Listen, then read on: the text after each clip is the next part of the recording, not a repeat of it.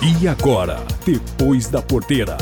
Olá, vamos falar um pouquinho sobre o mercado do milho? Estamos chegando no final da terceira semana do mês de julho. No entanto, as notícias para os produtores e para quem está comercializando milho no mercado não são as mais positivas. Observamos ao longo de todo esse primeiro semestre de 2020 que houve uma certa estagnação do preço da commodity milho. E o cenário não tem se apresentado de forma diferente nos últimos dias. No entanto, na última semana, nós tivemos alguns sinais que voltaram a preocupar principalmente quem tem milho para vender.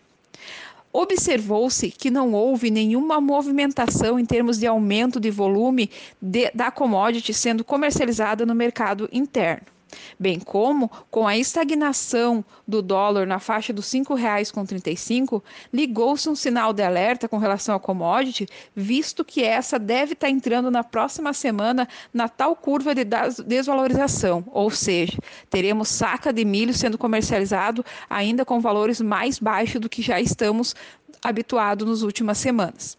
Com relação à precificação, Vamos citar aqui alguns cenários, né? E na Grande São Paulo, nós ainda encontramos sacas né, disponíveis sendo comercializado na escala de R$ 49,50, tá? Em Sorriso, no Mato Grosso, temos sacas sendo comercializada a R$ 33,00. Todos esses valores se referem a preço de balcão. Em Luiz Eduardo Magalhães, na Bahia, a R$ 38,50. Observa-se, gente, uns, os melhores preços junto a onde? Junto aos estados do Paraná e do Rio Grande do Sul. Por exemplo, no Paraná, nós temos na cidade de Ponta Grossa a saca de milho sendo comercializada em torno de 46 reais. No Rio Grande do Sul, como por exemplo na cidade de Panambi, é possível comercializar saca em torno de R$ 43,02 e em Júlio de Castilhos em torno de 44 reais.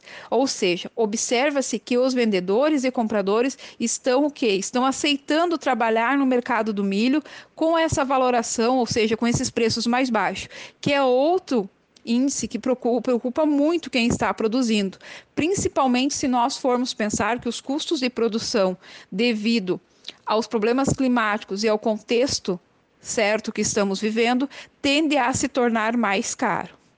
Outro ponto que deve né, agir de forma, digamos assim, de pressão para a queda da saca de milho diz respeito ao que? Nós estamos chegando ao fim da colheita na segunda safra de milho do Mato Grosso, a qual, segundo o levantamento da Conab, já atingiu 61,13%, ou seja, nós estamos com muito milho à disposição do mercado para ser comercializado. O Paraná ainda, né, recém chegou na casa dos 11% e no Mato Grosso do Sul 2,1%. Ou seja, logo logo no mês de agosto ou início de setembro nós vamos ter o que? Grande disponibilidade da commodity milho no mercado.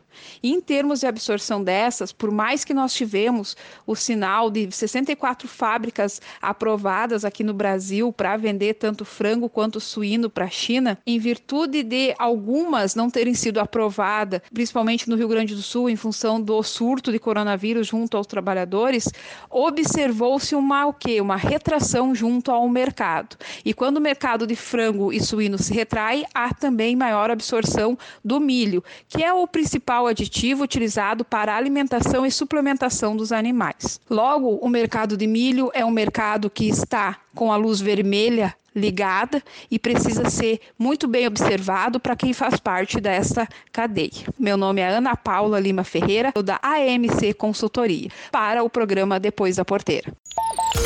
Esse foi o Depois da Porteira, o agronegócio em destaque.